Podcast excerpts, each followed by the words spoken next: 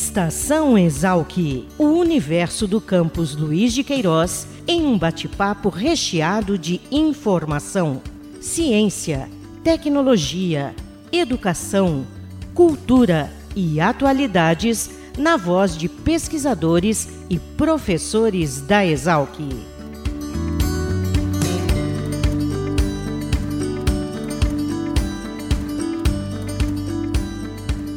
Olá, bem-vindos a mais um Estação Exalc.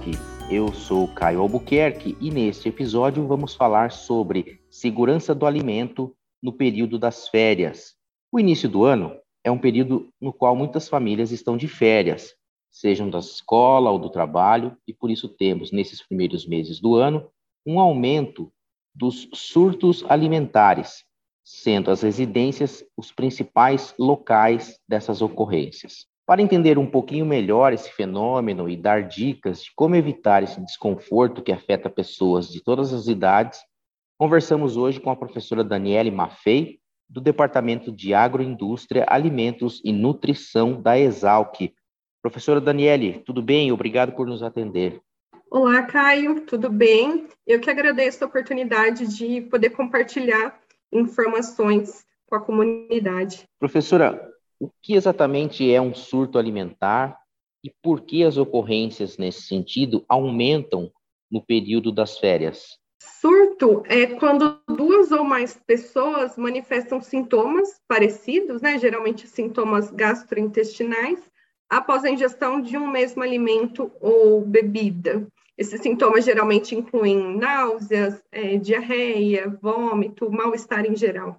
E os dados epidemiológicos, né, no Brasil, eles mostram realmente um aumento no número de casos e de surtos de origem alimentar no início do ano, principalmente agora em janeiro, que coincide com o período de férias, onde nós temos, né, a grande parte das famílias, as crianças em casa, acaba mudando a rotina, aumenta o número de refeições preparadas, aumenta o número de é, refeições realizadas fora de casa também, principalmente considerando né, as viagens.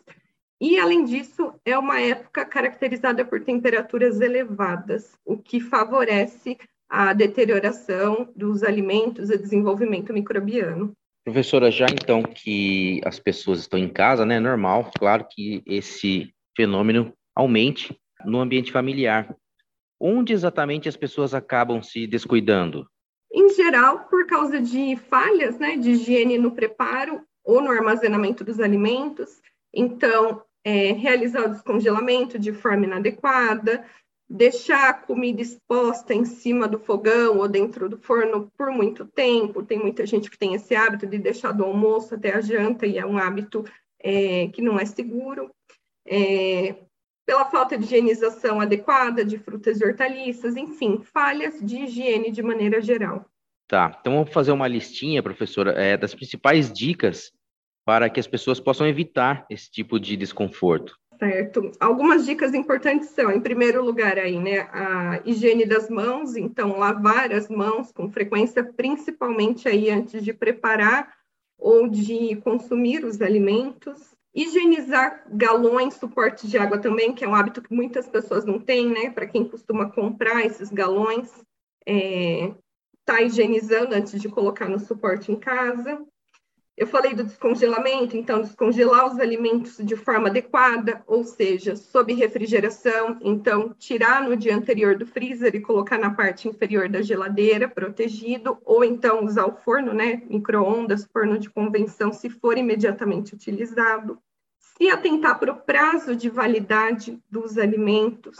Muitas famílias têm o hábito de fazer compras mensais, né, e estocando isso em casa, e muitas vezes o produto que foi comprado recentemente, ele é colocado na frente do que já estava no armário. E as pessoas acabam não se atentando que o que já estava lá pode vencer antes.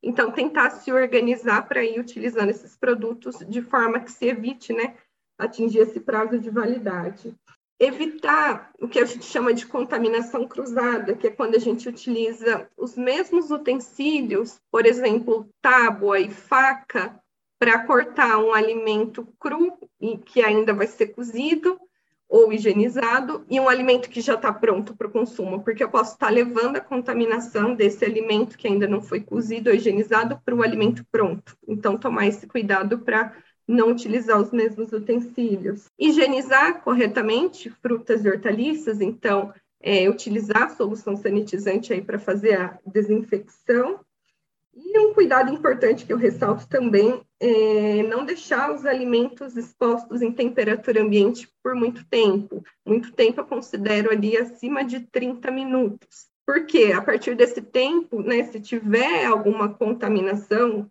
biológica, se tiver a presença de algum microorganismo, ele já consegue é, se multiplicar se tiver numa temperatura adequada para isso. E esperar esse alimento é, esfriar por 30 minutos é um tempo considerado ok e que o alimento atinge uma temperatura aí que depois não vá, né, como muitas pessoas é, pensam, danificar o refrigerador.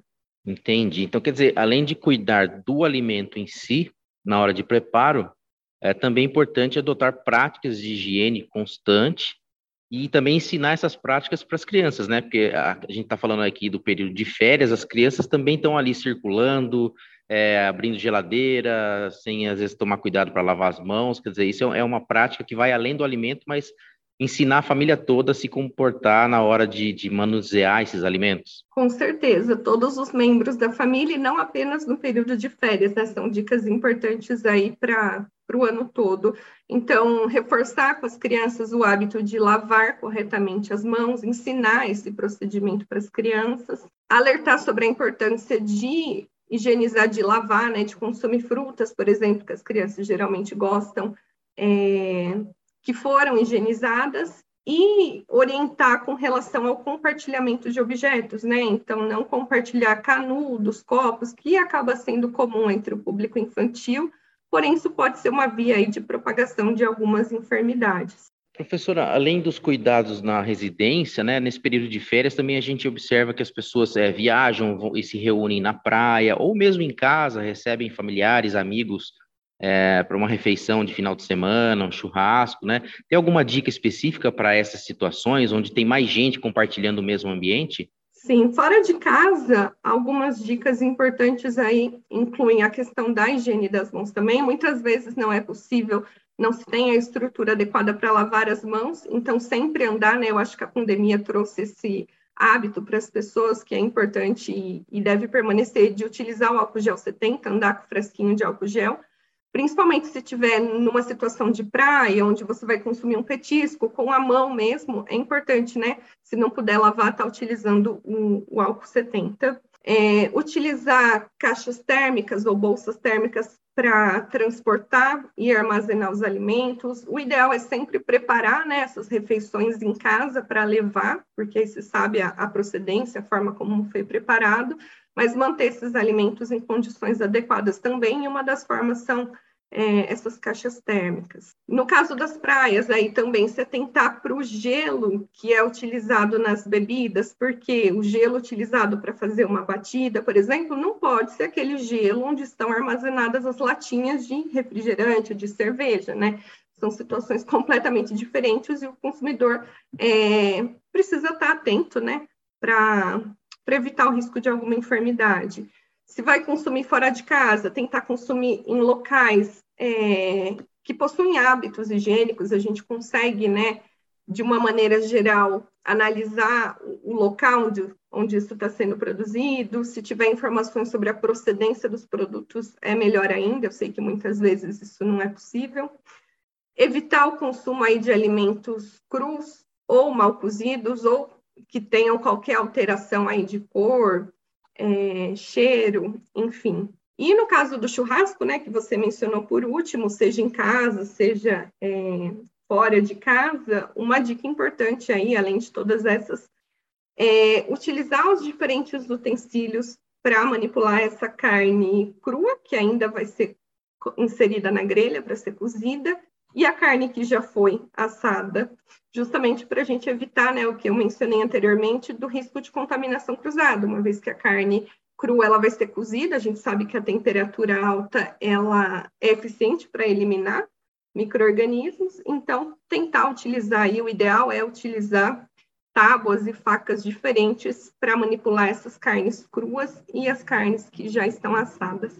Bacana, professora, todas as informações muito importantes. Então, essa foi a professora Daniele Maffei, do Departamento de Agroindústria, Alimentos e Nutrição, aqui da Exalc, do campus da USP em Piracicaba. Professora, eu agradeço mais uma vez por fazer conosco este episódio do Estação Exalc e por trazer dicas tão importantes para a segurança do alimento e a saúde das pessoas. Queria que a senhora ficasse à vontade para fazer uma saudação final.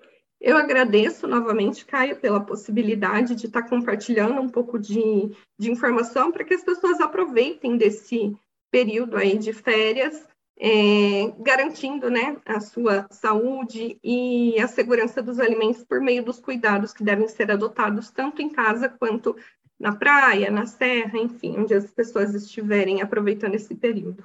Obrigado mais uma vez, professor, e também a você que nos acompanha. Eu lembro que o descritivo deste episódio traz um link para o perfil do Instagram do grupo de extensão e pesquisa que a professora Daniele Maffei coordena aqui na Exalc. Nesse Instagram você pode encontrar parte dessas informações que a professora compartilhou aqui conosco e outras dicas para manuseio e consumo do alimento de forma mais segura, preservando também aí a saúde de toda a família.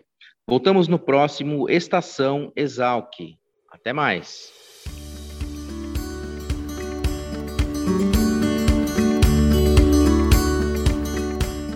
Estação Exalc, o podcast da Escola Superior de Agricultura Luiz de Queiroz, uma produção da Divisão de Comunicação da Exalc. Acompanhe nossa programação pelo site exalc.usp.br.